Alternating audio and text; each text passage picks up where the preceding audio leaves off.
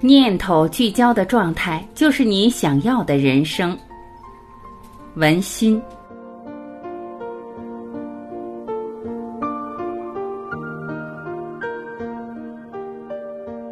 当我们在感情关系不好的时候，也在提醒我们，原生家庭里该修正的是什么。这一点，我再深挖一下。痛苦是自己投射出来的。我们跟父母的关系会折射在跟爱人的关系里。如果女孩跟父亲的关系不太好，那么百分之八十到百分之九十跟男人的关系不太好。如果男孩跟妈妈的关系不太好，那么跟妻子的关系也不太好。反过来说，如果说跟爸爸的关系特别好，夫妻感情就一定好吗？三个字，不一定，要看爸爸怎么待你的。如果他一直把你当成小公主，这个男人也只能把你当成小公主，不这样你就没办法跟他相处了。如果跟爸爸关系不好，结果也是不好。他的目的是什么？是来提醒我们修补和原生家庭的关系，跟父母亲回到和解的过程。我经常讲，我们跟妈妈的关系和解之后，它完美的是我们跟这个世界的关系；跟爸爸的关系和解，完美的是我们跟男人的关系、跟金钱的关系。如果是男孩跟父亲和解，也是关于金钱的关系，因为它是阳性的力量，是自我肯定的力量。这个坑是提醒我们要去修补的地方。还有一方面，它是我们生活中投射出来的。有很多人说这不可能吧？难道这份痛苦是我投射出来的？是我要的？我压根不想要，怎么可能呢？我做过一个情感个案。她的丈夫习惯性出轨，出轨了好多次，她一次又一次的原谅，她特别痛苦，特别难过，在我这里哭得不能自已。我给她检查能量的时候问她：“我难以接受我看到的，但我尊重本心，看到什么就说什么，这是你选的剧本。你小时候爸爸经常出轨，你有了一个念头，就是拯救男人。”当你拯救一个男人的时候，潜意识是替了你妈妈，把你的爸爸也拯救了。所以我说，这个男人出轨是你显化来的。当时他眼睛瞪那么大，说：“老师，你都看到了？”我说：“我没有太看到，我只是看到了一个原因。”他说：“是这样。”我爸爸总出轨，妈妈原谅了他很多次，痛不欲生，经常抱着我特别难过，但是又离不了婚，没办法。我那时候就想，如果我将来有男人的话，一定把他教育好，不要这种痛苦。我的丈夫当时在所有追求我的人里并不起眼，我也不知道为什么会选他。选他之后，他总出轨，我每一次都原谅他，但是特别的痛苦。老师，我不想玩这个游戏了，我觉得太痛苦了。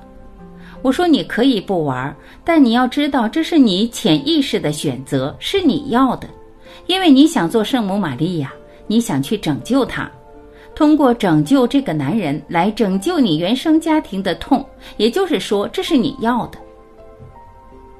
念头聚焦了我们的世界，大家听到吗？我们的主意是想要幸福，想要和谐，想要丰盛，想要富足，想要财富自由。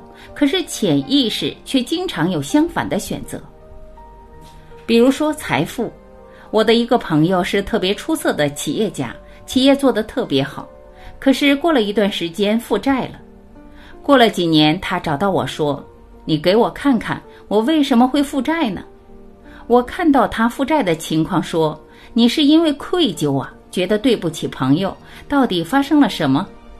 他给我讲，他跟发小也是一个男孩，他们投资了一家公司，刚开始的时候公司很赚钱，后来两个人发生了分歧，他发小要做大，他要做精，两个人开始争吵，最后他发小开始借款贷款，管家里人都借光了，也逼着他借钱往里面投入，一定要做大。他发现不太对的时候，已经借了一部分款，发现还是不行，就决定退出。他退出的时候，两个人大吵了一架。退出后果不其然，符合他预计，因为摊子太大了，里面的管理啊、销售啊、生产啊都没有跟上，科院特别多。一时他发小焦头烂额，他又离开不管了，整个团队心特别散，又出现了贪污等，公司就破败了。后来他发小负债特别多，上了黑名单，跑路了。他产生特别大的愧疚，他觉得发小混得这么惨，跟他有关系的。当初他要坚持不借那么多的钱，不停阐述做精不要扩大，拦住他好好说。自己再多赚点钱不出去，力挽狂澜，也许发小上黑名单的事就不会发生了。所以每一天他都在愧疚，但已经相互拉黑了，不再说话，不知道怎么去缓解。发小有好多五十六十万的信用卡套光了，还不上。他提醒自己，千万不要负债，还不上信用卡。像发小一样成为失信的人，上了黑名单，连火车都只能坐绿皮的。他内在有深深的愧疚，很快他的企业在几个月之内也开始负债，迅速的倒。刚开始借手机上 APP 上的那种小贷，然后再稍大一点，再有几十万到上百万了。他一下慌了，我原来挺有钱的呀，当时退出来也是及时止损，怎么现在就负债了呢？那么他为什么负债？因为愧疚，潜意识想陪着朋友体验一下负债是什么样的感觉。当他也负债的时候，会有松一口气的感觉。我也负债了，没有比你好哪去。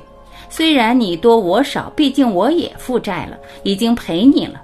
我并不是不讲义气的人，我也没有办法。虽然没有同甘共苦，那一次没有跟你共苦，但我现在也很苦。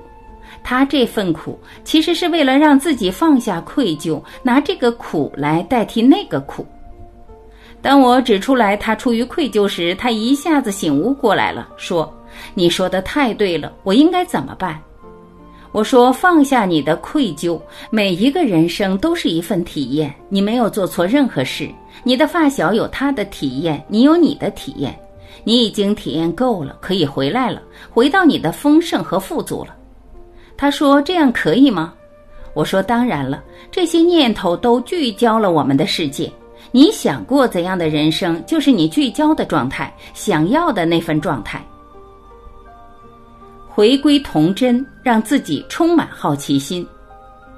曾做过一个姑娘的个案，我说：“你已经老了，老了是什么样的状态？”就是你对于这个世界不再好奇了，充满了挑剔，充满了不得已、埋怨。虽然你的年龄还年轻，可是你内心已经老了。这姑娘说：“老师，你说的太对了，我对什么都不感兴趣了。如何能回到童真？就是让自己有满满的好奇心，先放下别人怎么看我。”我今天做了一个孩子天赋才华的个案，他十几岁，在上高中。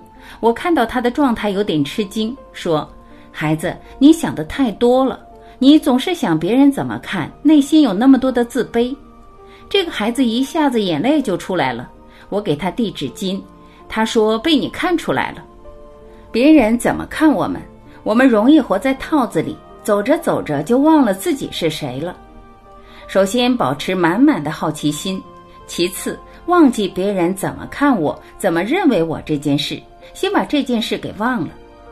别人怎么看都是他们的事，至于我怎么看是一个重要的事情。我跟这个孩子说：“孩子，你最需要的问题是放松。”他就说：“老师，那怎么放松啊？”我一下就笑了，说：“孩子，你是怎么混的呀？连放松都不会了。”放松是躺在床上随便翻滚的那种状态。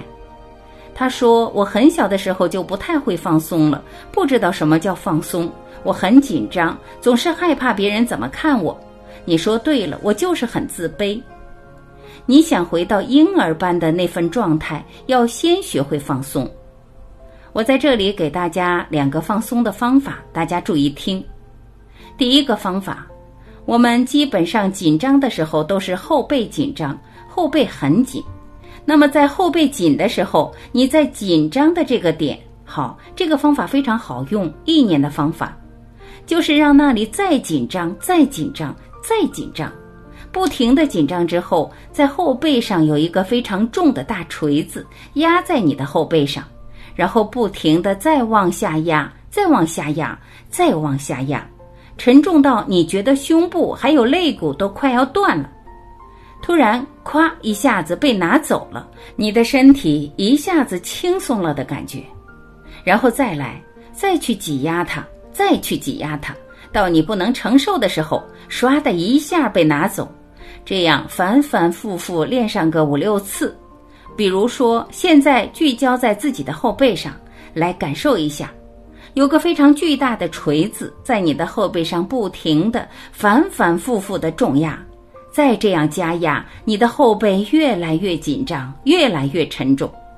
好，来，整个的铁饼再加了一块。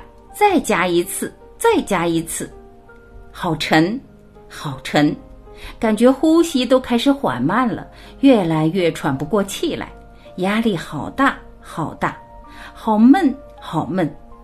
好，来体验这份紧张，越来越紧张，越来越有压力的感觉。好，来感受这份喘不上来气的感觉。好，来继续，再继续。一直到你能够承受的极限。好，忽然之间，让我从五数到零，它一下子被拿开。来，五、四、三、二、一、零，好，拿开。你一下子感受到整个的背部非常非常的轻松，非常非常的喜悦，好像是拿走了很多很多东西。好，来，就刚才这样的引导，你可以反反复复的听，听上四遍五遍，不停的让自己后背或者是肠胃开始进入到放松的状态。这是第一个非常好用的办法。第二个办法还是聚焦在后背的身上，开始训练自己的肌肉。好，慢慢的想象着自己一点一点回到婴儿的状态，或者是童年或幼年，回到生命中最让自己欢喜和快乐的时候。来，让我从十数到零，就在后背最紧张的位置。开始一点一点像水波纹一样慢慢的扩散，开始放松，一点一点的扩大。好，就这样回到婴儿的状态。你发现你的手脚开始慢慢的像失去知觉一样越来越软，就像棉花一样软下来，再软下来，再软下来。当我从十数到零的时候，完全的又松又软，就像棉花一样。十、九、八、七、六、五、四、三、二、一、零。好，又松又软，感觉非常非常的喜悦。这个办法你也可以按照口令开始反反复复五六次，给自己的身体下指令。第一种和第二种办法都非常好，你会发现你很快进入到睡眠的状态。每一次在临睡前给自己下这样的指令，你会发现你睡得越来越好，很快会进入到秒睡。当我们身体越来越放松的时候，肌肉也开始放松，脸上的皮肤也开始放松，脸上的斑减少了，越来越年轻，开始拥有了婴儿般的皮肤。显化是你聚焦来的。首先，我们知道坑是什么，再从坑里爬出来。从坑里爬出来之后，我们又开始明白，所有的显化其实是聚焦来的。我们要回到放松的状态，回到阳气和元气满满的运动的状态，保持好奇心。刚才给大家总结了一下，保持了这份好奇心的时候，我们对于他人也慢慢的有一份宽容心。这份宽容不是因为我大度，因为我知道我这么爱钱，这样追求幸福，这样有身体健康的渴望。我知道你也是。我一直认为别人赚钱提成是正常的，为什么呢？因为这是他该赚的钱呀。我很少去讲价，我觉得你说个实在的价格就好了。我是直觉型的人，没有精力去讨价还价。当然，我不反对别人讨价还价，每个人的乐趣不同。我知道一个原则，这是别人该赚的钱，鼓励他赚钱，别人也会这样待我，别人也会这样宽容我。所以，我对待他人的宽容像回形镖一样，他人也会这样待我。我这样待钱宝宝，钱宝宝也会这样待我。所以，宽容也好，大度也好，不是从原谅的基础上的，而是从自我的同理心。这份自我的同理心又演化出放过自己，因为我很爱自己，我喜欢让别人赚钱。我喜欢在平台里我拿的少，其他人拿多一点。我喜欢让他人赚钱，我能够厚待他人，金钱的能量也会厚待我。这不是我大度宽容，是因为我对自己、对生活有深深的热爱、喜悦、宽容。我不再苛刻了，开始放过自己了。对于他人也是祝福，在我这儿能赚，说明我有利用价值，那你就多赚好了。你会发现，别人也会对你有这样宽容的态度。这个世界都是折射出来的，就像婴儿一样，回到生命之初，完全的接纳，完全的允许，满满的好奇。坚守本心，过想过的生活。上次有个同学问我：“老师，你每天都这样精力充沛，而且还欢天喜地的，怎么做到的呀？”我是怎么做到的？因为我总把生命当成最后一天，当成第一天。我觉得自己是新人，对这个世界充满了满满的好奇。我昨天晚上还跟先生看了个电影，是《X 战警》里面的黑凤凰。我发现那个效果做的超级棒啊，好喜欢，真的好好看呀！我对于这个世界就是充满了好奇，满满的爱意，因为我知道我就是新人呀。曾经的那些伤痛，曾经的那些坑，我知道他们都是我聚焦而来的，不过是让我体验生活，提醒我珍惜现有美好的生活。我知道我想要什么，当我能够聚焦我想要什么，坚守我的本心，知道我要什么，余生想过怎样的生活，它就是来提醒我的。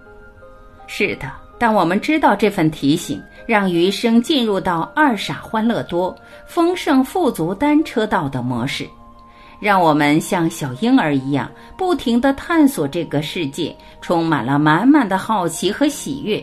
这就是我想过的日子呀！当你定下了这样单车道模式的目标，大家多练我教的两个放松的法门，你会发现，不仅你的身体柔软了，心也开始柔软了。就像我们说，让他们赚我的钱吧，钱宝宝会给我更多。下一个呢，就是对待我们自己，更多的宽容和放过。你会发现，你的眼睛慢慢充满了孩子般的纯真，孩子般的那份快乐，脸上也开始有了孩子般、婴儿般的皮肤。是的，它一切都源自于我们内心对于这个世界的感受。愿每个人都能回到生命之初婴儿的状态，充满了满满的喜悦、满满的爱意和满满的好奇。很爱很爱你，